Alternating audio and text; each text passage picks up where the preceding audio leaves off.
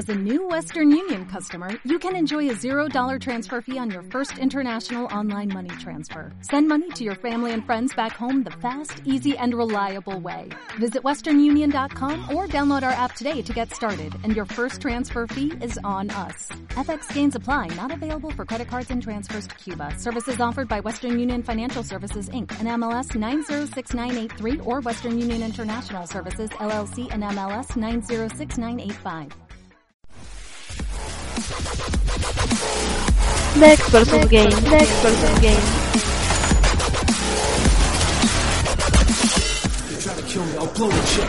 Initializing surgical subroutines. Extraction complete.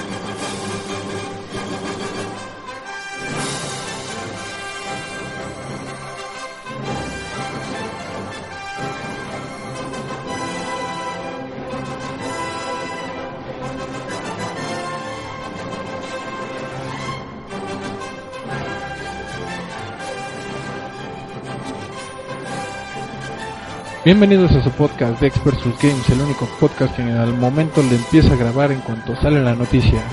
Somos peor que noticiero del 7, TV Azteca. Sí, segunda vez que me agarran en el baño, pero bueno. Pero aquí está conmigo mi compañero. Ah, tenemos al buen Versus. Hola, ¿cómo están? ¿Qué tal, Dex? ¿Cómo va todo listo para atacar cual periódico amarillista la noticia? Exactamente, vamos a darle con toque a esa noticia. Cuéntanos qué vamos a tener en este podcast además de esta brillante noticia.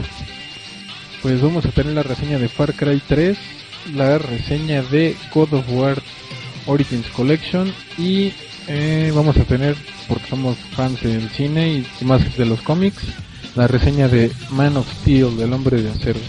Así es, un par de retro reseñas de juegos que ya debíamos. Far Cry 3 un juego que fue, estuvo entre los eh, nominados a mejor título del año pasado. eh, desapercibido por muchos hasta que lo empezaron a jugar y se fue del boca en boca. Que a diferencia de otros títulos que no tienen, no son conocidos, pero es una nueva IP, Far Cry ya tenía dos juegos anteriores, pero no les fue nada bien. Nadie, nada espera, nadie esperaba nada bueno de este y oh sorpresa, ¿no? Y una retroreseña más chiquita de, de Dex y lo de Man of Steel vamos a tener un buen debate de ello que yo pensé que íbamos a coincidir. Y no, bueno, parcialmente sí coincidimos. Sí, un poco, pero creo que lo, lo más importante es esta, esta nota que vamos a dar, ¿no? Dex? Exactamente, así que vamos a empezar con las noticias. Johnson, Yes, Chief. you are the right tool for every job. That's right. Vámonos. Pues Dex, eh, calientito del horno, en este momento, hace unas horas nos acabamos de enterar, bueno, para quienes nos están escuchando ya tiene un par de días la noticia, pero nosotros estamos grabando justo en el momento en que se da la nota, estamos ahí en, en el lugar de los hechos, estamos de hecho aquí viendo a Don Matrix llorando. y a Javier a la torre. Así.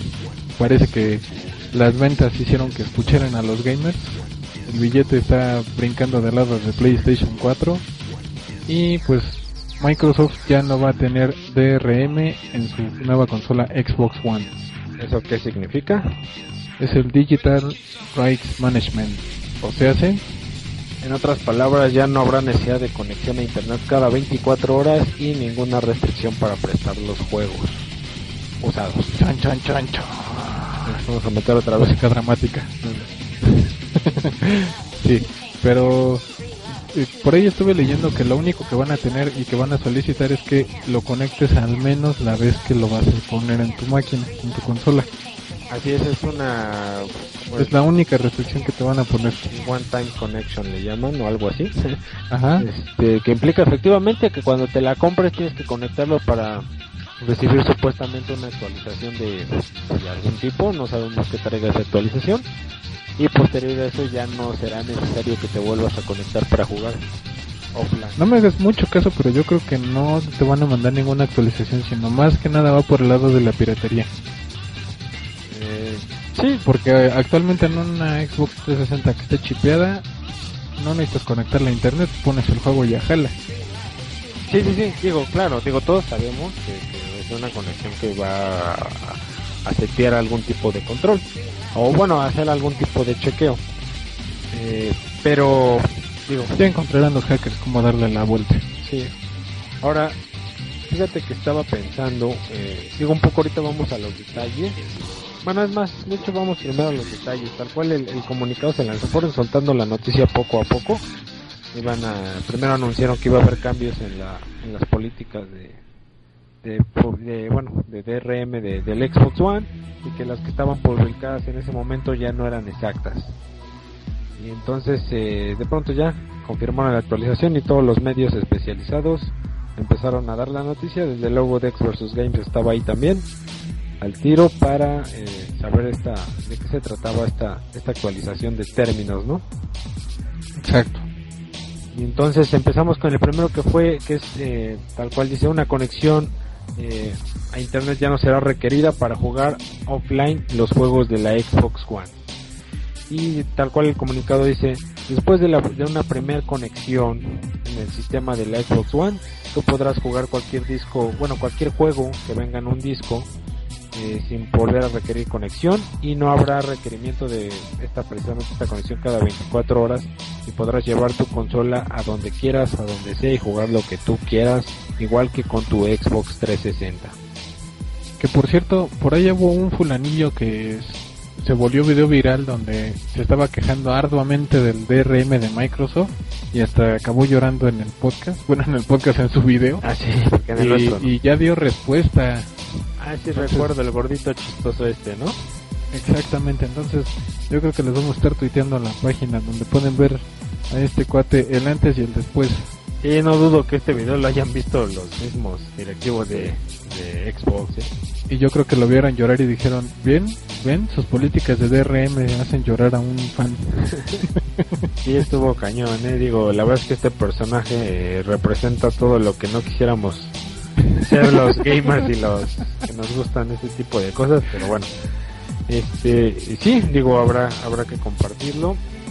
Eh, hablando de la segunda del segundo cambio en el DRM, eh, precisamente habla de esto de el cambio, la venta o la reventa o el regalo o las rentas de los juegos eh, que vienen en disco Préstamo, etcétera. etcétera serán como hasta hoy se, se realizan en el Xbox 360 no habrá limitaciones para intercambiar los juegos trabajará como todo el mundo conocemos actualmente y bueno también habla precisamente en este punto dice que en adición a, la compra de discos de- en un retail en nuestro caso Game Planet Walmart etcétera eh, podrás descargar los juegos de Xbox Live en el mismo día en que sean lanzados y eh, también estos juegos que descargues en línea los podrás jugar eh, offline si tú lo deseas, ¿no? Obviamente. Y en cualquier consola, eso es lo padre, que eso es como que la parte donde le quieren meter el empuje. Y es que dicen que si tú descargas un juego y al poco rato te quieres ir a la casa de tu primo y jugarlo allá, por el hecho de que te conectes tú con tu con tu cuenta, en- de inmediato va a detectarte el juego en tu librería y te lo va a dejar poner. Así es. Eh, lo que sí mencionan es que, bueno, esto, obviamente estos cambios sí representan eh, modificaciones a la, algunas de las eh, características que nos venían ofreciendo. Eh, por ejemplo, eso sí, lo que dijeron es que tú vas a tener que instalar tus juegos de cualquier forma, eso sigue siendo de manera obligatoria. Tú vas a tener que instalar tu juego en el disco duro. Pero la situación es esta, por ejemplo, digo, es una característica que a algunos les importará, a otros no tanto. Eh, mostraron o presumieron mucho que ibas a poder cambiar de tu juego a la, a la televisión, al Skype, al- a una película, etcétera, de manera inmediata, sin ningún problema. El asunto, y el asunto aquí es eh, como vas a usar el disco, porque obviamente es igual que ahorita instalas tu juego, pero vas a tener que tener el disco físico en la consola adentro, aunque no va a correrse, se va, se va a utilizar a manera de seguro. Entonces, si de pronto tú tienes a lo mejor instalados dos, tres, cuatro juegos y quieres cambiar entre ellos, an- anteriormente con las características nuevas del Xbox One, tú puedes cambiar inmediatamente entre uno y otro. Aquí no vas a poder porque vas a tener que meter tu disco en la consola y luego sacarlo y si quieres cambiar el otro meterlo, etcétera, ¿no? Exactamente, igual si estabas viendo una peli o quieres ver una película y estar jugando, si tu película está en Blu-ray y ponerla, pues ya no se va a poder tampoco porque, como dices, va a tener el bloqueo de que si no está el disco adentro, no juegas. Así es. Digo, y eso, bueno, era esperado, ¿no? No podíamos eh, asumir que, ah, sí, ya lo instalé y ya lo puedo jugar donde sea, porque pues si no vas y lo instalas a cualquier consola y, pues, imagínate, ya con un juego ya, ya ahora sí que le darías diversión a, a todos. Ándale a 50 mil gentes. Así es. y en adición una tercera, un tercer cambio que hicieron a sus políticas de DRM, aunque esta no, no, a lo mejor no tiene esa importancia que tenían las otras dos, y sí vale la pena mencionarlas, que también ya no va a haber eh, candados de región. Entonces, igual que PlayStation. Básicamente todo lo que PlayStation presumió al final y con lo que se ganó el E3, hasta Con- llegar- eh, dijeron, ah, por cierto, nosotros también. Pero, a ver, rápidamente, Dex, eh, cuéntame, tú viste la noticia, empezaste a leer documentación, me empezaste a compartírmela, ahí estuvimos los dos. ¿Cuál es, qué, qué piensas? ¿A qué crees que se debe esto? ¿Cuáles son tus pensamientos, tus reacciones? ¿Ya vas a comprar la Xbox One? Dime. Ya, ya ahorita, inmediatamente ya estoy hablando a Microsoft para hacer mi apartado. Este, no, la verdad, este, sí vi mucha gente que estuvo, se puso muy feliz por internet. Hubo, hubo reacciones divididas. Fíjate que había personas leyendo comentarios en las notas que decían que ellos estaban a favor de cómo se iban a presentar las políticas y que ellos no les importaba tener la consola conectada a cada rato en internet que de hecho sienten que estuvo mal que Xbox prácticamente se pusiera de rodillas y dijera está bien voy a hacer lo que tú quieras de hecho también hay una parte en la nota que estabas leyendo que dice Microsoft creemos en, en que nuestro modelo de negocios que teníamos planeado es correcto y como dato adicional eh, a uno de los ejecutivos de Microsoft lo estuvieron entrevistando al respecto y le dijeron bueno, ya hicieron un cambio que decían que iba a haber DRM y ahora dicen que no va a haber DRM en los discos. ¿Cómo sabemos que en un futuro va a haber? ¿Van a respetar eso para el- por todo el futuro de la consola? Y el fulano este dijo sin comentarios. Eso, eso está... Sí, exactamente eso que puede ser la otra. Que puede ser el simple gancho de ya me cayeron gamers, ya tengo dinero, pues ahora sí, ahí les voy, me los voy a insertar con esto. Así que ya pesqué a la gente en la red y pues vénganse. Así que digo, eso no exenta de que Sony pueda hacer exactamente lo mismo. Sí, claro, digo, y este, y este tipo de cosas se arreglan, bueno, no es que se arreglan suena como algo bueno, pero más bien se modifican con una actualización y vámonos, ¿eh? Sí, de la noche a la mañana y ni te avisan y, pues digo, al final de cuentas ya tienes tu consola. Ya estás en cierta forma obligado a comprar los juegos porque te va a costar más caro cambiar de consola en un futuro. Pero yo espero la verdad que sí respeten esto. Y si es así, la verdad estoy, me, me parece bien. A, a mi muy particular punto de vista, yo, por lo que había dicho Sony, era de mi primer consola va a ser un PlayStation 4. Ahorita por lo que acaba de decir Microsoft, ya no sé. Sigue siendo un precio muy atractivo el, el del PlayStation 4. Bueno, así en Estados Unidos habrá que ver que anuncien Sí, el de aquí. hay que, exactamente, hay que ver aquí en México cuánto llega. Y, y en varios países también, digo, en la mayoría de los países eh, pues, en Europa van a respetar el precio. Eh, aún así, no sé, me gustaría ver de todos modos qué es lo que van a decir en un futuro. Yo quiero creer que sí va a haber alguna reducción de precio de algún lado. Eh, hubo un analista, el que, bueno, el que se cree el analista de los videojuegos, muy famosón, ya los de conocer, Sí, Michael Pachter, ¿no? ese mero. Estaba diciendo que los precios aproximados de las consolas, el de la Xbox estaba en 400 dólares, se dice que le está ganando como 99 a cada consola, y el del PlayStation dijo que estaba en 325, o sea que está ganando como 75 dólares más o menos a cada consola. Entonces digo, si tomamos en cuenta esos precios, sí va a ser muy difícil hacer una reducción de costos y que todavía sigan teniendo una ganancia. Que digo, ya lo hizo Nintendo.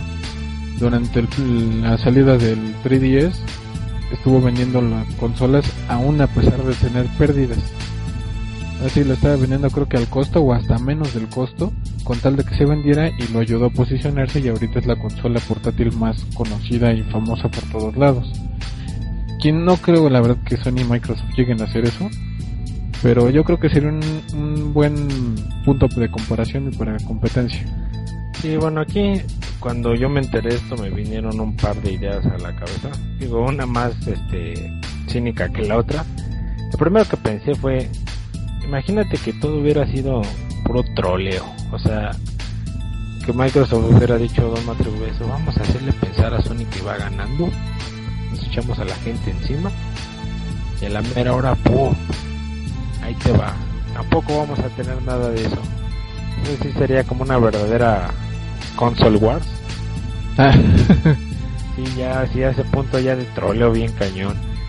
No, pero bueno, eso obviamente fue así como muy este de broma, ¿no? Lo, otro que pensé eh, es que yo creo que yo no sé si esa decisión de pronto vino de alguien más arriba que Don Matrix, ¿eh? Yo creo que sí, fíjate que yo creo que sí, porque Don Matrix se veía que estaba pero aferradísimo de no, no vamos a cambiar. Le dijeron, oye, pero es que el PlayStation 3, ya está, perdón, el 4 ya está diciendo que no va a traer esto. Pues no me importa. Qué bueno que dicen eso, los gamers que se quieren ir por allá adelante y los que se quieren este, venir por acá, recibidos sean. Sí, la verdad es que, digo, yo, eh, resulta muy increíble que apenas hace unos días eh, eh, Don Matrix que mandara a freír espárragos a, a una gran base de, de, de gamers. Sí, con ese comentario. Sí, y de pronto, ah, no, pues este, sí los escuchamos y he decidido tomar los siguientes cambios. O sea, no sé, se me hace como muy poco creíble. A mí me late que, no sé, puede ser, eh, digo, al final yo, pues, la, la realidad puede haber sido que sí vieron que se les vino todo el mundo, se me dijeron, pues ni modo de torcer las manos. Pero a mí me sonaría más por ahí de que alguien de arriba le dijo, no, o sea, así no va, compa. Tienes que echarte para atrás y ni modo. Digo, a final de cuentas, estos cuates para lo que viven, no es para los gamers, es para vender. Entonces, eso al final de cuentas es un negocio. Así es. Y obviamente, si están viendo que el negocio se los está llevando al otro, la competencia directa, algo tenían que hacer. Y qué bueno que ya están haciendo algo, qué bueno que se ve que están escuchando y lo mejor del caso, qué bueno que tienen competencia, porque no han tenido a Sony en competencia, o Sony ha dicho lo mismo y no estarían teniendo este cambio de Microsoft. Ah, claro, sí, sí. Sony se hubiera ido con lo mismo, estaríamos hablando de una resignación total. Y que era lo que todos esperábamos, lo que yo personalmente pensé que iba a pasar. Este, y la otra, como dices, si no tienen competencia o si su competencia hubiera sido Nintendo, de todas formas, no. Digo, la verdad es que sigue sorprendiéndome que hayan hecho esto. Nunca, nunca pensé ver torcer las manos así a Microsoft, pero lo están haciendo eh, bien hecho al final porque yo, yo prefiero, todo el mundo yo creo que preferimos mil veces que hayan, se hayan arrepentido, que se hayan echado para atrás a que hubieran seguido con eso. Sí, eso sí, ¿eh? mil veces. Y como dices, qué bueno que lo hacen, qué bueno que en cierta forma ya se dieron cuenta. Por cierto, hay una página que deben de echarle un ojo que es eh, Xbox One BSPS4 para que vean más o menos cómo está la, la tendencia de, de que a dónde se quiere inclinar la gente. Sí, que apenas hace unos días me lo mostrabas y estaba totalmente al, hacia PlayStation, no sé cómo esté ahorita. es- Exactamente. ¿La tienes ahí Voy a la mano? no, pero ahorita mismo te lo digo. Bueno, digo, por si de pronto escuchan algo raro es porque Dex está en unas en, en las oficinas nuevas de Dex vs Games y yo me encuentro en las oficinas eh, viejas todavía recolectando un par de cosas que dejamos por aquí, poniendo todo en orden. Eh, pero nos agarró la noticia y por eso estamos transmitiendo vía remota en el uno con el otro.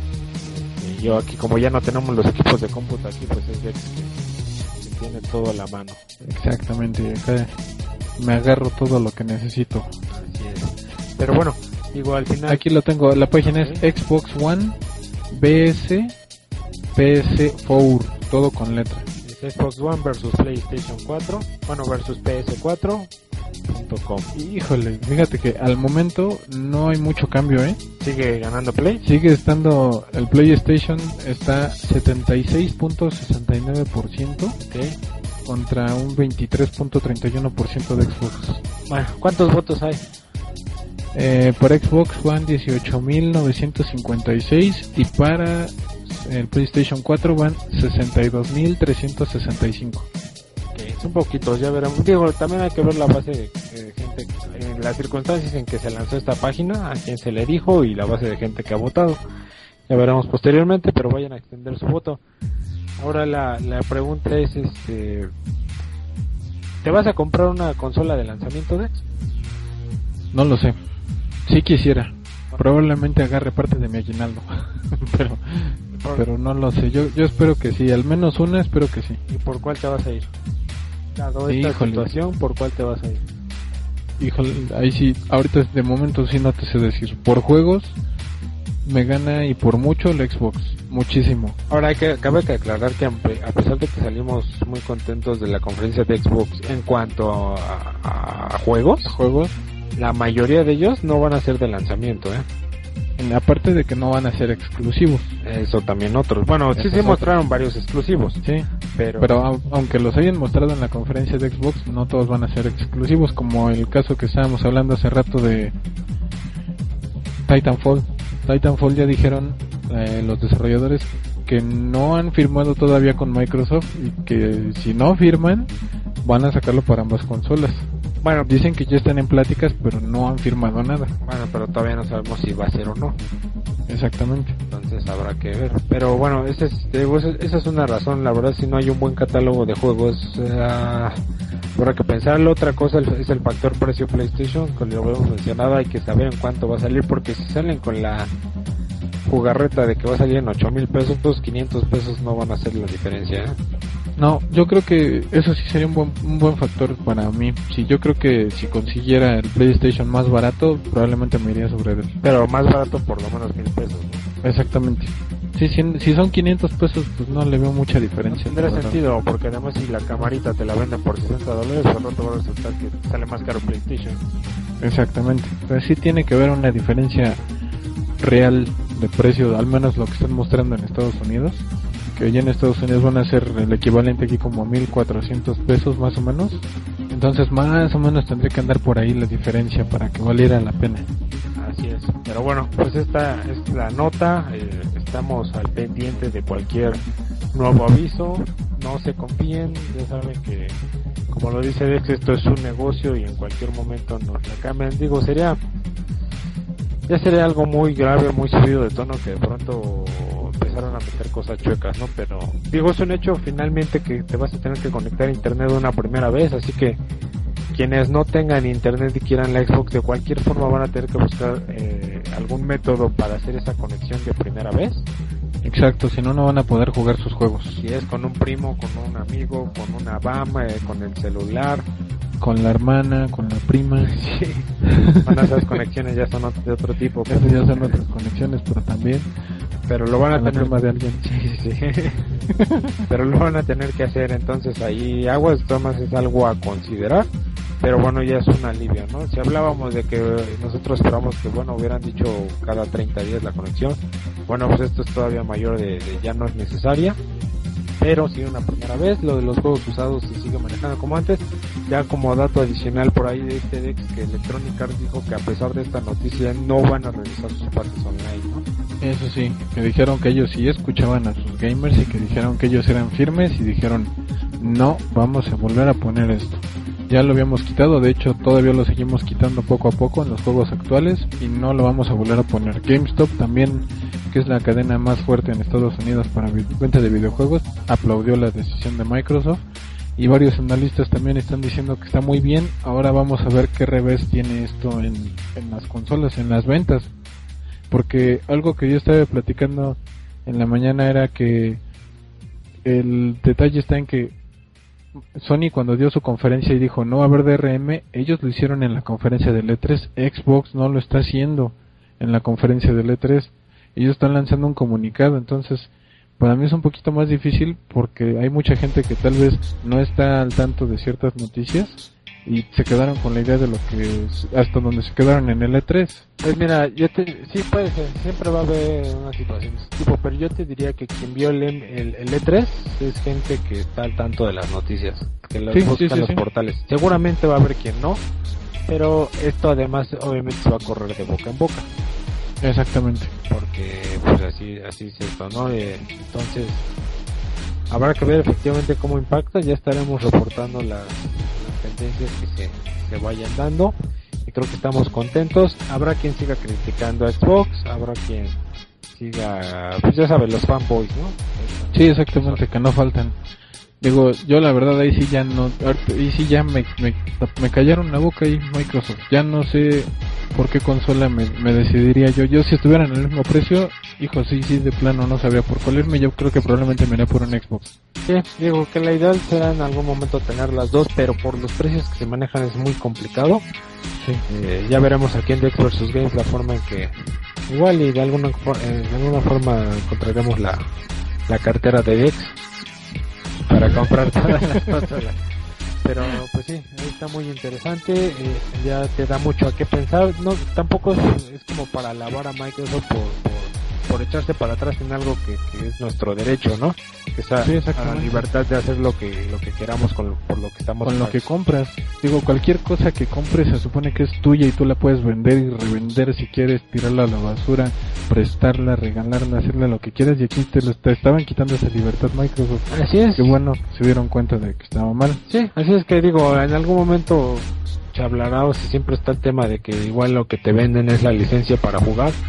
Pues sí, está bien, pero eso es con los descargables, ¿no? Porque si vas a vender un juego, una licencia para jugar, pues lo haces únicamente descargable. Cuando estás vendiéndolo en el físico, ya sabemos y ya discutimos en el podcast pasado que, que, que ahorita no hay forma, no existe la infraestructura mundial para que solo sean descargas, tal vez para la siguiente generación sí, pero ahorita no, y entonces mientras tú estés comprando el juego y estés comprando el disco, pues es tuyo y puedes hacer lo que quieras.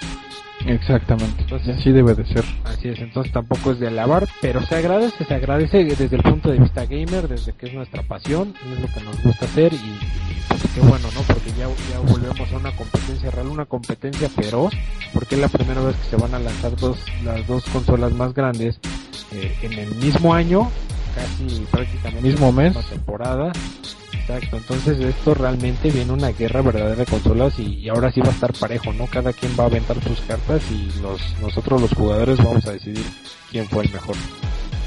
Exactamente, al final ganamos todos. Pues, este, yo creo que ya vámonos con lo que sigue, ¿no, Dex? Arráncate. La reseña en Dex vs Games. Y después de estar revisando mucho, mucho, mucho tu timeline, veo que el Raptor me avisa a través de Twitter que ya tienes hartos logros en Far Cry 3, pero así, no, no unos cuantos, hartos, así, montones, bolsas y bolsas de logros. Bueno, fuera. Hasta los vomitas los logros de tantos que traes. Pero bueno, coméntanos qué tal está Far Cry 3, ese juego que salió tan tan como por debajo del agua, mucha gente no daba un peso por él, ni por los otros dos anteriores dio mucho. De hecho, muchos creían que este iba a ser ya el cierre y muerte y no fue así. Así es, Far Cry 3 esta, por cierto, es una retro reseña. Este, un juego que debíamos y que se nos olvidó mencionar dentro de las que el año pasado. Digo, sí les vamos a traer reseñas frescas, no se preocupen, ahí viene Remember Me, este, Splinter Cell, Saga. Pero bueno, ahorita debíamos este, va a ser muy breve. Far Cry, Far Cry 3 también eh, fue uno de los, como lo dijo Dex, yo creo que fue el caballo negro de la del año pasado. Eh, un juego que del que nadie esperaba mucho, pero que sorprendió y sorprendió de una manera muy agradable y es otro punto extra para Ubisoft porque es un gran juego. Fíjate Eh, que ese juego me, me acuerdo cuando lo presentaron en conferencia Sí, yo también. y estuvieron presentando y viene este juego, ah, y este juego, ah, y este juego, ah, y viene Far Cry. Sí, ese da. Órale. Todos, ah, chido. ¿Cuál sigue? Sí, y pero sorprendió a propios y extraños. Este juego lo desarrolla Ubisoft, Mont Ubisoft Montreal y lo distribuye o lo publica Ubisoft. Eh, es un juego que al igual que el número 2 es un juego de mundo abierto, un shooter en primera persona de mundo abierto que tiene eh, partes o elementos de RPG, donde vas incrementando las habilidades de, tu personaje y va evolucionando de cierta forma. La historia es muy sencilla. Eh, tú eres Jason Brody que vas con tu hermano y con varios, tu novia y varios amigos de vacaciones a, a Bangkok, a una isla, una selva, a vacacionar. De pronto, entre todas estas aventuras, pues, no sé, es como si fuéramos nosotros aquí a, yo que sé, a. Colombia, ¿no? A Colombia, algo así, Ah. digo, hablando del continente, donde tiene cosas maravillosas el país, pero si te metes en territorios que no, o de pronto llegas en la parte donde hay guerrillas, changos, y pues eso les pasó a estos compadres, eh, fueron secuestrados por eh, unos, le llaman piratas ahí, eh, una banda de pues de todo lo que se imaginen narcotraficantes, este secuestradores, tratantes de blancas, etcétera, y los secuestran a todos, donde la idea es pedir una recompensa por ellos.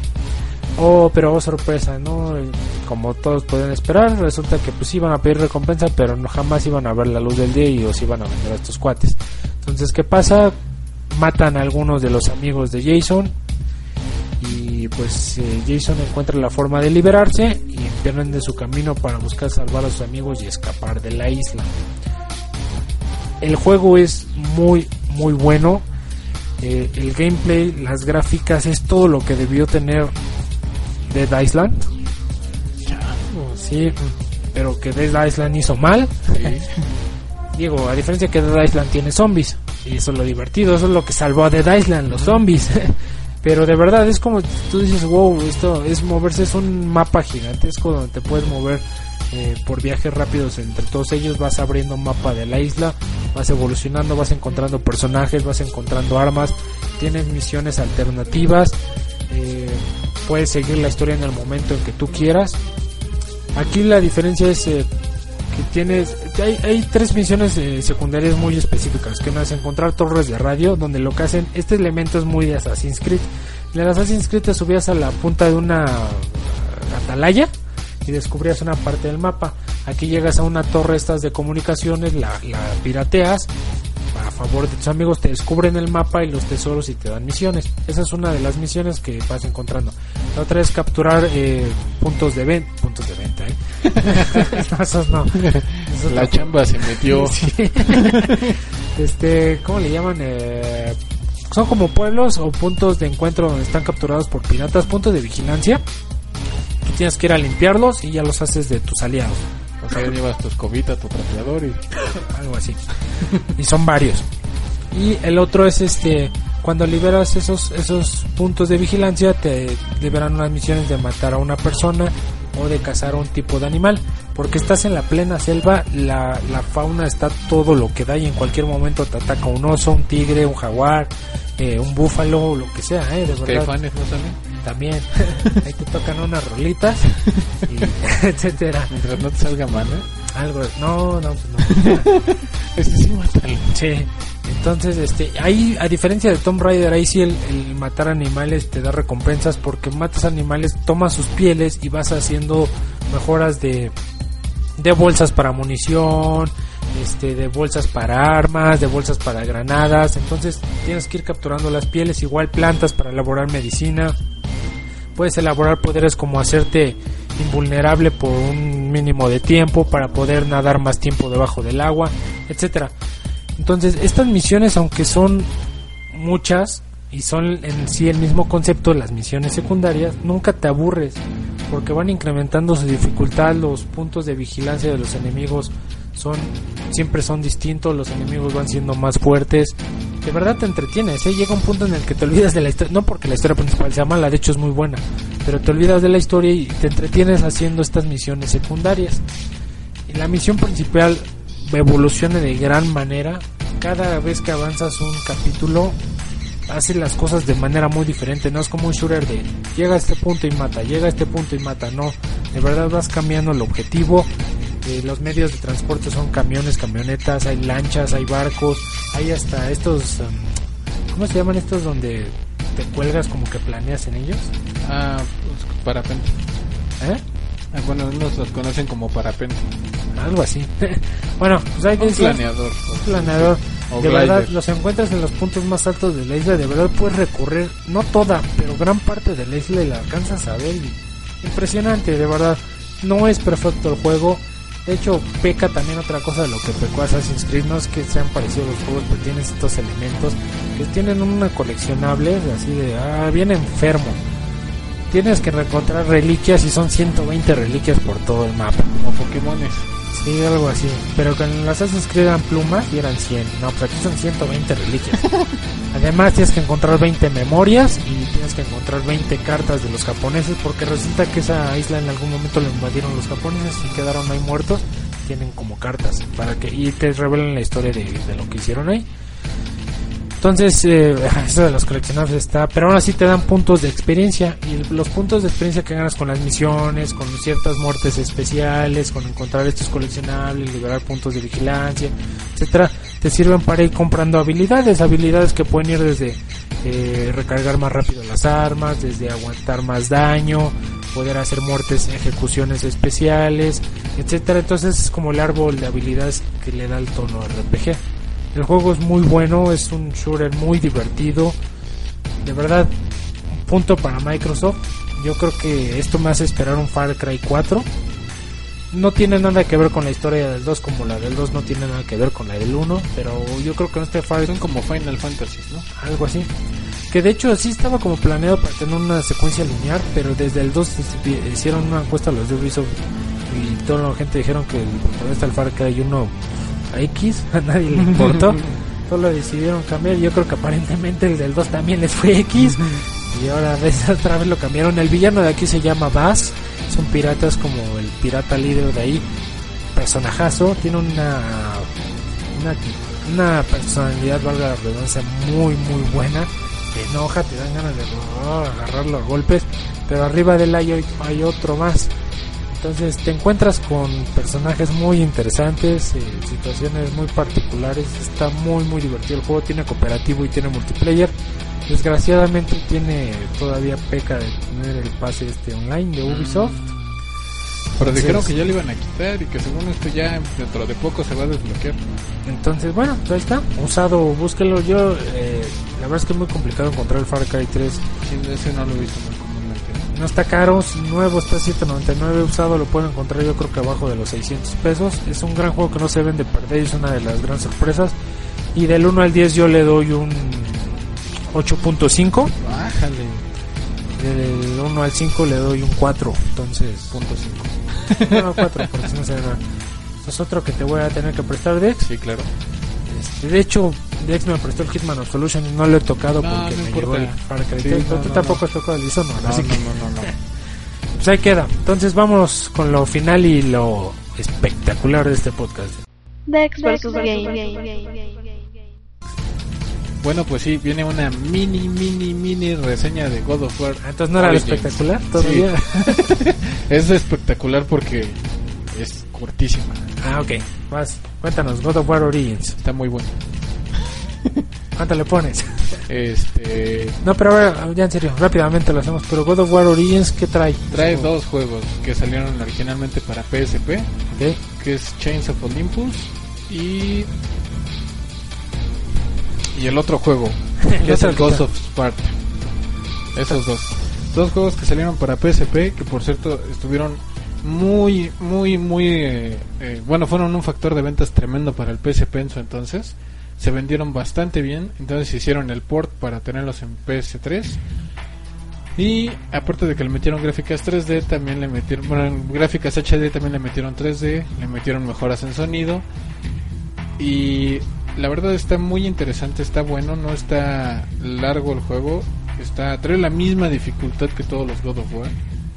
Trae los mismos puzzles, es el mismo sistema, ¿Se maneja igual? sí, ¿Controla igual? casi lo mismo. Por ponerte un ejemplo, eh, cuando abres cofres, que te encuentras según esto ahí orbes y sangre y demás cosillas, cada que encuentras esas cosas, en el God of War original tenías que estar apretando L1 repetidas ocasiones así para que pudiera abrir el cofre. Ok. Y aquí para que abras el cofre dejas apretado cuadrado. Ah, ok. Suena bien. O sea, ya tiene ciertas diferencias ahí. Eh, fuera de eso, los combos te los enseñaban casi pian pianito en, en los otros God of War. Aquí ya dan por entendido que te lo sabes. y nada más te enseñan uno que otro. Gráficamente está impecable, está muy bien hecho. Si lo llegan a jugar en 3D está muy bonito el juego. Están cortos, no están, no están muy largos ambos, ambos títulos. Y les da una perspectiva diferente o un agregado a la, a la historia original de, de God of War. No es la panacea, no es, no es lo que se imaginen de wow, va a ser el, el juego que vino a revolucionar God of War. No lo es, de hecho, según estuve escuchando, el que ha sido el mejor ju- juego de God of War fue el 3. Pero esto es una buena un, un buen título que pueden eh, tener si ustedes han jugado y les ha gustado God of War. Pueden jugar este, está breve. Y si no tuvieron un PSP y no tienen planeado ya comprar un PSP, como ¿para qué? Sí, claro. Entonces, en todo caso, ahorita mejor compren un Vita. Pero está interesante el juego y ahorita, de hecho, creo que están en descuento en la tienda de Sony. Eh, bueno, cada rato ponen los de Sony en Sí, descuento. entonces, aprovechenlo, échenle un ojo. Yo creo que es lo mismo, pueden con lo mismo, pero está entretenido, entretiene la verdad. Lo agarras y yo creo que lo agarras mínimo una hora. Bueno, pues, Eh, del 1 al 10 le daría un 7.5. la adaptación, está, ¿no? está decente, sí, está decentón. Ok, pues entonces ahora sí vámonos con lo último de X. Dex vs Games. Bueno, ahora sí vámonos con la reseña de The Last of Us. No, no es cierto. Ay, de veras, también les vamos a deber. Esa Dex la tiene que... Esa yo la tengo que hacer, pero debido a que mi trabajo no me lo ha permitido, me estoy limitando mucho en mis horas de, de juego. Y pues por lo mismo, ¿para qué me compro The Last of Us si no lo voy a jugar? No, pues tienes Entonces que... mejor me espero a que, a que baje de precio y que tenga yo tiempo para jugarlo, para jugarlo. No, entonces se las traemos en un año. Sí, Ahí les avisamos. Pero no, vamos a hablar de Cinedex. Sí, La película que yo esperaba que redimiera el cine de héroes y que para mí lo hizo. y que para mí era así como la película que esperaba porque soy hiper, ultra, hyper, mega fan de Superman, como lo mencionaste hace rato. Así es. Y dije, a ver si ahora sí ya, a ver si ya le hacen honor. Así es, y ahí está Man of Steel, Exacto. la nueva Película película de de- Superman, De Zack Snyder, dirigida por Zack Snyder y que ha hecho Watchmen, 300, Soccer, Soccer Punch, Punch. este, El origen de los guardianes. No, el origen de los guardianes No, no fue de ¿cuál Zack es? Snyder. No, fue la de Gahul, perdón. ¿Sí? Gahul es de él, sí. Órale. No. Gahul también es de él. Eh, ha tenido sus... Es un director que destaca por el manejo de los efectos especiales y aquí no atasca de decepciona. Pero además los hace bien. Sí, Porque mucho puedes atascar, pero si no los haces bien, no sé, pregúntenle a este Michael- a a Dragon Bay- Ball, a Bay, a Malcolm Bay, sí. que, le, re- que te encanta estar metiendo esas cosas. Pero bueno, Man of Steel Dex, este, rápidamente, es el, un reboot de la saga de Superman. Exacto. Muchos pensaron que iba a ser una continuación, pero no, es un reboot.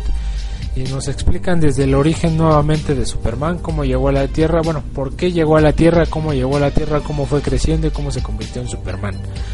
Y sus enemigos principales que son los, los kryptonianos que también Estuvieron en la zona fantasma. los fantasma conocido como el General Zod y sus secuaces. Sí, algo así lo manejaron aquí en, en otras ocasiones. Lo han manejado como que les dan hasta nombres. Aquí es Sod y los otros. Así es. Entonces, eh, digo rápidamente, Dex, a mí, a mí la persona, yo pensé que iba a coincidir contigo esta vez, eh, a diferencia de con Iron Man, pero creo que otra vez se nos invirtieron los papeles. Eh, a mí me encantó la película, no creo que haya sido perfecta, pero me encantó. Eh, la dirección, el guion fueron fantásticos. Los efectos especiales son muy buenos. Sí es cierto, hay partes donde si te pones a ver, a ver, voy a checar si aquí esta textura y si a ver si este gesto que ha, bueno, pues sí, le vas a encontrar fallas, o sea, es obvio. Ninguna película va a ser menos una de superhéroes, por Dios. Pero a mí yo la pelea contra los enemigos me encantó. Este el argumento me encantó, los actores me encantaron, muchos saben, otros no, que yo soy fanboy de, por así decirlo, de Russell Crowe, que aquí la hace el papá de, de Superman, de, de Llorel, gran actuación, sale mucho más de los tres minutos que todo el mundo esperaban, este, te muestra todo el origen de Superman en Krypton, muestran a Krypton, muestran toda una secuencia de Krypton con, y donde Russell Crowe es el protagonista y lo hace muy bien. Y literal empieza con el nacimiento de Superman. Así es. Y, y el, y el enemigo Michael Shannon, que representa al general Zod, uff, eh, como dices, eh, puede ser que hasta se termine robando la película. Sí. Un gran, gran, gran actor, una gran interpretación. eh, los efectos, como les digo, me encantaron. eh, la, la actriz de Luisa Lane. ah, yo leí por ahí que alguien decía que Luisa Lane de pronto se volvió en la damisela en peligro. Perdón, yo no lo vi así. Si la salvó dos veces fue mucho es el papel que Luisa Lane tiene en los cómics, en las series animadas. Yo no le vi nada de más ni de menos. Cambiaron los, eh, eh, lo comentaba yo por Twitter, cambiaron el origen de Superman. No, los elementos no son como en el origen de los cómics, como lo hicieron con Batman. Crearon su propio canon dentro de las películas, así es y así va a ser. Este, sí cambiaron elementos que hay, ahorita Death nos dirá que a él no le gustaron mucho. A mí no es que no me gustaron, yo entendí, pero es que esa es la gran diferencia cuando voy a cambiar un canon, pero lo voy a hacer bien, a cuando voy a hacer una porquería como la de Resident Evil, ¿no? Pero bueno, este, rápidamente, ¿a ti qué te pareció? Más o menos. ¿Ok? Sí me quedó de ver, la verdad. Eh, me fui al estreno medianoche, estuve ya animadísimo, dije, a ver qué tal, estuve viendo reseñas, eh, busqué no, no, no meterme spoilers, nada más ver más o menos cuáles eran los puntos esenciales que decían, y varios de esos los encontré en la película. Como dices, no está perfecta, pudo haber sido una película perfecta, tiene, como lo estábamos comentando fuera del podcast, tiene muchas partes donde se ve que quisieron meter tantas cosas en, en dos horas y cacho que dura la película, tanto que quisieron meter que meten todo recortado, pero lo meten. Ok. Recortan muchas partes. El todo el cast de actores, mis respetos, estuvo muy bien escogido. Desde el actor que metieron a Perry White, dije, me gustó nada más el hecho de que aunque salga y diga creo que tres, cuatro frases. Sí, Lawrence Fishburne, mejor conocido como este. Ay, se me olvidó cómo se llama. Bueno, el de Matrix, el negrito. El negrito de Matrix. Era Morfeo, ¿verdad? ah, sí, era Morpheus. Era Morpheus, sí. Porque el otro era. Ok, Eh, Lisa Lane me gustó mucho. Amy Adams. Exactamente. Se ve muy guapa, la verdad. ¿eh? Está- de hecho, creo que ha sido la Lisa Lane que más, más me ha Se ve muy guapa y se interpretó muy bien. No, la luz Lane anterior del Superman Regresa fue horrible. Y de hecho, hasta la primera que salió con Christopher Reeve no me gustaba mucho. Esta me gusta más. Creo que después de esta de Amy Adams, la segunda era la de. La que más me gustaba era la de Luis y Clark, las juventudes de Superman. Esa es otra cosa. Esa tenía dos motivos por los cuales me gustaban muchos. Sí. Eh, pero bueno, el, el papá de. los am- Ambos papás de. Kevin Costner, Russell Crowe, Llorelli, Exactamente. Y Jonathan Kent. Jonathan Kent. La mamá sí estuvo medio La X, mamá. ¿no? Marta la- Kent. las dos, ¿eh? Las dos. Aquí se la madre. Ah, pero fíjate que la mamá kryptoniana estaba Sí, chida. todavía esa, pero la mamá estaba ya así de, eh, la quitan, la ponen, me vale gorro, o sea, la pudieron haber desaparecido a los cinco minutos de la película y hubiera dicho, eh, no se perdió nada. Eh, mi único detalle ahí está en que el actor que escogieron para Superman se me hace muy bien escogido físicamente, no sé si como actor. Como actor yo siento que le falta ese esa parte de empatía. Algo que tiene mucho Superman en la gente de los cómics es que eh, le da mucho por sonreír al menos y casi no sonríe el actor. Ya sé que no tiene que estar risa y risa ni nada, pero es algo que es muy común y si lo llegan a ver en las películas anteriores de Superman es algo que es como icónico en el personaje. Y aquí pues se le va, es como si Superman, es como si Batman dejara de ser serio y lo vieran riéndose a cada rato. No es Batman, entonces también tiene ese detalle con Superman. Ah, Aquí no te puedo batir mucho porque tú conoces más a Superman que yo. A mí me pareció correcto por el origen que le dieron a Superman, donde aquí lo hacen ver vulnerable, donde él se, sí se siente como un extraño con todo y la superioridad que tiene. eh, se siente como un extraño, no sabe qué hacer, no sabe cómo reaccionar, entonces eh, difícilmente lo ibas a ver sonriendo. Y aún así, creo que el carácter que le dieron, que por cierto a mí el, el actor a mí me gusta mucho, ¿eh? Henry Calvin. Henry Cavill y me gusta mucho yo lo yo lo no que lo conociera, pero lo este lo, lo vi fuerte y me encantó la elección desde que lo vi en la película anterior que se llama Inmortales. Si, si no la han visto, véanlo. Eh, yo me quedé así, wow, qué buen actor y qué bueno que lo eligieron. Digo, yo no te puedo contar, tú conoces más al personaje de Superman que yo, pero a mí sí me gustó. Este, como lo platicábamos, tiene diálogos muy acertados. Sí. Parte donde dices, wow, o sea, fuertes, ¿eh? Sí, sí, y estas partes que uno dice, ay, no me lo imaginé ver en esta película, ahí está. El final, El final está bien hecho. pocos se lo esperaban, a menos que conozcan la, el- Sí. la historia de Superman tal cual, van a... hecho. Yo, yo sí ya me esperaba al final, cuando vi la escena final dije, ay, van a poner la escena donde, y dije, "Ah, sí, sí la pusieron. Sí, Sí, sí, yo no la sabía, yo no la conocía, porque de hecho en las películas anteriores de Superman no pasa eso, No. donde también se enfrentan a los Exacto. al general Zod no hacen eso, Sí, entonces eh, de esa parte, la música, ah, impecable, ¿eh? Escogieron al mismo Hammer Zimmer, Hans Zimmer, Hans. Zimmer, que fue el mismo que ha hecho todas las de Nolan. Inception, estuvo en todas las de The Dark Knight, la trilogía, pues vuelve a estar aquí.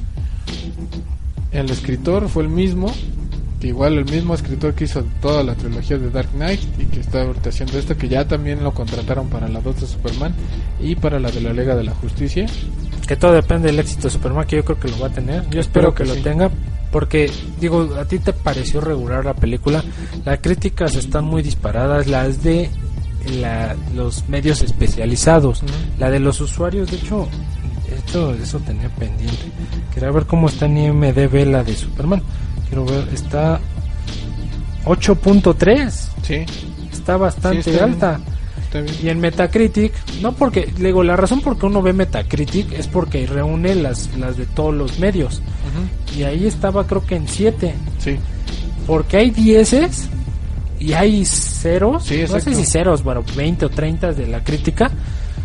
O sea, está muy, muy dividida. Hay quien dice que es muy mala y yo no entiendo por qué. La verdad, yo no sé qué fueron a ver. Yo, eso- yo creo que quien dijo que está muy mala son güeyes, que, perdón, que Sí. mandan a ver, o, no sé, obras de teatro. Yo qué sé. mandan al becario y le dicen, mándalo a ver. O esos que ¿Qué quieren llamar la atención, perdón, pero aquí sí no tiene razón de ser. La película para nada es mala. No, no, la verdad está bastante entretenida. Puede caer en lo que dice Dex, Eh, trae un- regular. y está en un exceso, eso sí yo sentí que fue un exceso de acción. Los primeros es, es como que se parte en dos la película. La primera parte es historia y la segunda parte es peleas. La primera parte de historia está muy bien manejada, me encantó cómo manejaron el origen de, de Superman, me encantó el hecho de los flashbacks. Eso estuvo muy bien puesto, muy bien metido, te dan mucha historia. Me encantó, no tiene muchos detalles con la historia original, pero te la, te la crees y se la compres. Sí. Y a mí el único detalle que sí no me gustó fue las escenas de acción. Para mí estuvieron sobradas. Yo creo que hubiera estado bien. Las escenas de acción están bien, pero recortarle un poco y meterle otro poquito más de historia. Hubo partes donde sí me llegué ya a perder de repente, que yo decía, a ver, están hablando de esto y de esto y o sea, pasó esto. A ver, otra vez. Ya como que recapitulaba. Pero es tanto que te quieren meter en la película que este, en lo que yo estaba recapitulando ya me estaban metiendo otra cosa. Entonces no me daba mucho tiempo. Esa parte yo creo que la pudieron haber arreglado. Espero la arreglen en la 2. Y lo van a hacer porque ya no tienen que hacer eso. Y ahí te va, y eso es por lo que yo creo que la película no pudo haber sido perfecta. Porque tenían que mostrar tanto Sí, que no lo iban a poder no hacer bien. tiempo. Y es lo que te comentaba. En una película de, de un superhéroe que ya conoces y que vuelves a que haces el reboot, eh, tienes que presentar a los personajes, tienes que presentar la historia otra vez, tienes que presentar cuál es la relación entre ellos, qué los motiva, etcétera, El etcétera, argumento. etcétera. Su argumento sí es como el edificio, este va a ser mi base. A partir de aquí ya empiezo a construir. Entonces, yo espero que ya a partir de la 2 em- comiencen con un bueno, ya te enseñé por dónde empezó Superman, que fue más o menos lo que hicieron con Batman Begins. Exacto. Aquí esto fue la de historia de. Batman. Esto fue el porqué, esta es su motivación. Y a partir de las 2 en adelante ya no te enseñaron nada de lo de trasfondo de Batman, ya era de pasa esto, pasa esto, pasa esto y es a partir de este punto me sigo para adelante. Ya no van para atrás, que fue el caso que estaban aquí mostrando. Sí, digo, tenían que establecer el canon. Era porque tenían que decir, a ver, esto no tiene nada que ver con las películas anteriores. Ni siquiera va a seguir el canon de los cómics. Eh, no hacen referencia a las películas anteriores Sí, en no. ningún momento. No, por eso tiene que ser el reboot. O sea, es algo que no se había mostrado antes. Sí. Entonces, ese es un gran plus. Y ahí fíjate que difiere un poco en lo que tú dices que a ti la, la primera parte fue la que más te gustó. Fue no que no me haya gustado, a mí me gustó toda la película.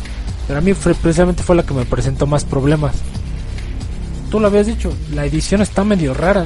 Sí. De repente te perdías de, a ver, está aquí, luego está acá y luego otra vez flashback y...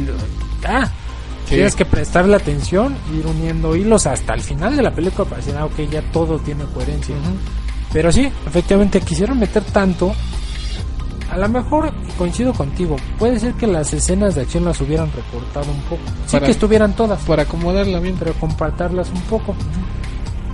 Pero yo es que a mí me encantaron. O sea, ver al Superman dándose madrazos así con Zod y con todos los demás fue impresionante. Sí, y ya es como es, o sea, no, no le bajaron de, ay, mira, le pegó y, y, y digo en los cómics, o cómo te imaginas tú que estás escuchando el podcast, que le pega a Superman a alguien, ¿qué va a pasar?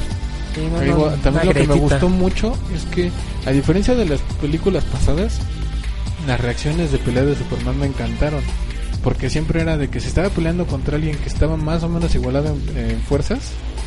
Lo único que hace Superman es, "Ey, me están ganando, ey, ey, me están ganando, ey", y ya no hacía nada. Aquí sí lo ves que de repente esa visión calorífica dice, ah, sí, pues toma, así de, y ya te distraigo con eso y va a golpe, y te distraigo con eso y no sé, uso el soplo para aventarte lejos. O sea, aquí sí empieza a ocupar todo el potencial de sus poderes. Y, y, bueno, que por cierto nunca usó el, el super aliento. Sí, esa parte le faltó, pero, pero sí ocupo muchas partes que, que me gustaron. Pero, y además, la forma en que Zod empieza a usar los poderes que Sí. descubre cuando llega aquí, eso también es súper real. Sí. Porque él las usa así de ah, arrasando todo. Superman los usa controlados, Ujú. enfocados, y el Zod los utiliza para arrasar a lo que hay enfrente. Eso ah, se ve impresionante, de verdad, la actuación. Yo no sé si tuvo que ver mucho en el casting este Christopher Nolan, no lo sé, pero esa elección de ese villano no no no está al nivel de Joker, No, porque no Zod a pesar de que sí es uno de los más grandes enemigos de Superman, no es el enemigo de Superman Sí. como lo puede hacer un Lex Luthor, como lo puede ser un Darkseid, un Doomsday. Pero aún así es sí estuvo muy bien el, impresionante. el- el villano, papel, ¿eh? mis respetos, ¿eh? Entonces, Lo que sea, el cast estuvo muy bien, la música estuvo muy bien, las actuaciones las actuaciones estuvieron- estuvieron muy bien, la producción también está muy, está impecable la producción. sí, La edición es donde sí se fue al traste. Y Yo, y como te comentaba, una parte de, de Luisa Lane que sí dije, ¡ay! Y dije, no, ya me, me dolió, me, me pegó donde me duele y dije, esto no me gustó. Y dije, espero adelante lo arreglen de una forma que lo pueda creer. Y acabó la película y nunca lo arreglaron. Y dije, maldita sea. bueno, Pero sí, digo, no- lo que bueno, sí, eso no lo podemos decir porque spoileremos, pero yo te yo no me di cuenta de eso. Digo, yo incluso había leído que decían que, que el papel estaba muy pobremente escrito de Lisa Lane. Perdón, pero yo no le vi donde. Yo creo que si le hubieran metido más papel a Luisa Lane, sí lo hubieran escrito mal. Porque ella Sí. no interviene de otra manera, No. como lo hace en, otra, en la película. El final es muy bueno. Sí. Lo que sí tomamos de acuerdo, Dex y yo, es cierto, a lo mejor en diferentes niveles, pero estamos de acuerdo, es como, como un exceso de destrucción. No estilo Transformers, donde Transformers no, no veían ni por qué pasaban las cosas Sí, y que nada nada más. veías fierro, fierro, fierro, fierro y decías, bueno, ese fierro de... ¿De dónde Qué feo soy yo eso, pero... ¿Ese fierro de quién es? No, Pero no. Ese, ese puño, ¿de quién es? Que ya no sabía si era el malo o el bueno, y es tantos... Sí, y aquí sí sabes tú por qué se iba Sí. dando, pero a lo mejor sí de pronto se fueron a un exceso. Sí, yo también me di cuenta, la verdad es que sí.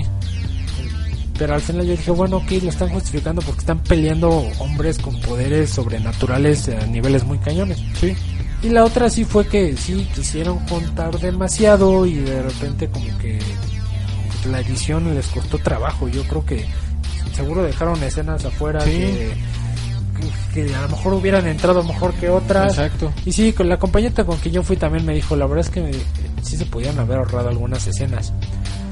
Puede ser, yo lo fui a ver como fan de los superhéroes, no nu- nunca fui muy fan de Superman, pero no porque hubiera algo que yo le viera mal a Superman. Hay quien lo critica que, ay, superhéroe perfecto y que no puede ser posible. Pues mira, ni tan superhéroe perfecto, tan fácil que con una piedrita verde le ganas. Sí. Entonces no es perfecto. Pero nunca fui fan, pero yo nunca tuve nada en contra de Superman, solo no era mi... Mi superhéroe de DC es Linterna Verde, ¿no? Y también encontrarán muchos puntos malos. Pero a mí me gustó, yo lo fui a ver como fan del universo, fue a ver como el preparativo para la secuela perfecta. Se lo escribí yo, llegué bien emocionado al Twitter acá a escribir y le escribí a Russell Crowe diciendo que chingón eres. Te rifaste. Sí, te rifaste y al Twitter de Man of Steel Movie les puse que lo que esperamos es la secuela perfecta como lo fue Batman, eh, Batman eh, de Dark Knight. Ajá. Mí me encantó, sí, sí es cierto, tienen ciertos excesos, no vamos a decirlo, por eso no es perfecta la película, ni creo que lo pudo haber sido. Pero esos excesos a mí como fan no me importan, seguramente a quien no es fan sí le importaron. Y bueno, y a ti más bien como super fan, a lo mejor hubieras querido ver otras cosas en lugar de esas. Sí. Sí, y ay no, una, la- una parte que tiene que ver con la identidad de Superman también fue la que dije, Ah, sí, habrá que, habrá, que ver cómo fue- la tratan. Bueno, ya, ya, ya hablaron. A mí esa parte, como que van a eliminar cosas que ya dentro de las cuatro películas que han salido de Superman ya están dichas y redichas y... ah. Entonces, incluso yo, se dice, ¿no? Que ya se confirmó Lex Luthor para la 2. sí, sí, ya, ya está confirmado. Yo espero que el- de alguna forma lo hagan chido, porque a mí Lex Luthor ya me tiene hasta el gorro. Yo Sí, espero... y es que, fíjate que yo vi una, una reseña y dije, sí es cierto. Pusieron, esta es la película menos... ah, No tonta, menos simple, simplona. es más- menos simplona. Porque sí, si la ven las anteriores, siempre Alex Luthor lo hacía como un personaje malo, cómico. cómico. exactamente. Así de, ah, voy a hacer esto y voy a ganarle a Superman, jajajaja, y así como que chale, ¿no? O sea, Sí, con, res- con todo respeto a Kevin Spacey y a Jim Hackman. Sí. Pues así era. Y así estaba el personaje. Digo, tanto el personaje como las películas. Las películas, las dos traían esas partes. Pero en esta parte, en esta película no viene nada de eso. Ya se ve un- una película más para un público un poco más adulto. Ya no se ve una película que está buscando a los niños. Como que dijeron, no vamos a buscar el factor de niños, que fue lo que hicieron en Batman. Batman tampoco, exacto. Exactamente. Dijeron, ya no vamos a poner el Twist, vamos a poner un Batman Batman, algo que sienta real. Aquí se siente real el, el Superman. Superman, sí, la verdad es que es muy buena película. Bueno, para mí me pareció muy buena. Pero bueno, pues del 1 al 10, yo la verdad llegué ayer caliente y le puse 9 en Metacritic. Este, Yo le di decías 7. 7, entonces un 8. Sí, Ahí iré no, no, no es mala la película, la Para verdad. nada. A pesar de las cosas que no nos gustaron, es muy entretenida la película, es buena la película. Digo, a mí no que no me llegó a gustar mucho y no me llegó a encantar tal vez es por el lado fan Ajá, y como decimos el lado de, de edición, ajá. que sí parece que se le aventaron en la edición a como cualquier Hicieron X. tanto que no sabían qué onda. Sí, pero pobre, igual pobre cuate del, del editor que nada más dijo, ¿yo qué hago con una película? Son casi 10 horas de material. Sí, sí, sí, yo creo que eso fue más bien, ¿eh? Yo creo que dijeron, a ver, no sé qué Ándale. cortar.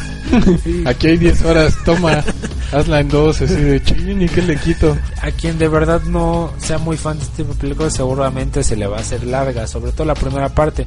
Y lo malo es que ya llegan, cuando llegan a las batallas ya llevas tanto que dices, "Ay, ya me cansé. Digo, a quien no le gusten mucho. Entonces puede ser eso, ¿eh? Por ahí, quien no entienda el universo de Superman también no le va a hacer sentido. Quien ataque a Superman, que habla, no le va a hacer sentido. No, Superman tiene su canon y siempre ha sido así. Y por cierto, no se quedan al final de la película, no hay No nada me digas como en eso, Marvel. que yo me quedé ahí con la compañera Sí. que fue, me lamento. Me hiciste quedarme 10 minutos para esto. No, yo sí leí en reseña eso que dijeron, no se queden Es al que final. yo leí un Twitter donde alguien dijo que sí venía una escena No, que era sí. de la Liga de la Justicia, pero me No, trolearon. sí. Entonces, no se quedan al final, no hay nada, eso es de Marvel, esto es DC. Ay, pero bueno, Entonces, una pena. No se queden al final, no hay nada extra. Pero vean la película, es buena. Un dato adicional, confirmaron que para la Liga de la Justicia ya sería otro actor Batman. No dijeron quién, pero ya dijeron que será un nuevo actor Batman. Entonces, pues habrá que ver, no sabemos si es buena o mala noticia. Yo espero eso sí para la Liga de la Justicia, Linterna Verde, La Mujer Maravilla, Batman, Superman. Detective Marciano. Entonces, pues ahí está, ahí quedó, eh, ya nos despedimos. Eh, Twitter, arroba Dex versus Games. No dejen de escribirnos peticiones, sugerencias, reclamos, lo que sea. Descárganos de ibox.com, de iTunes, ahí estamos en automático. Suscríbanse, pueden Suscríbanse a iTunes. Eh, saludos a Mariana, que por cierto fue su cumpleaños la semana antepasada. dar muchas felicidades. Felicidades a ella. Este, a Rosy Bordercop, a Eduardo Auditore. Eduardo Auditore, a Surke MX, que nos dijo fanboys de PlayStation. este, a Draco, a bueno, a todos los que nos escuchan. Eh, No, yo no, yo no adoro PlayStation, eso sí tengo que dejarlo muy claro. Yo soy fan de en los Xbox. juegos. No, yo de Xbox, la verdad. Yo, si tengo que escoger un juego entre dos consolas, lo compro en Xbox. Eh, yo, yo- Ahorita nada más no estoy muy contento con lo que hicieron de los DRMs, pero mi consola Xbox. principal es Xbox, pero ni soy fan de Xbox, ni de PlayStation, ni del Wii, ni de ninguna. Si pudiera tener las tres y comprar todos los juegos de las tres, lo haría, pero no puedo.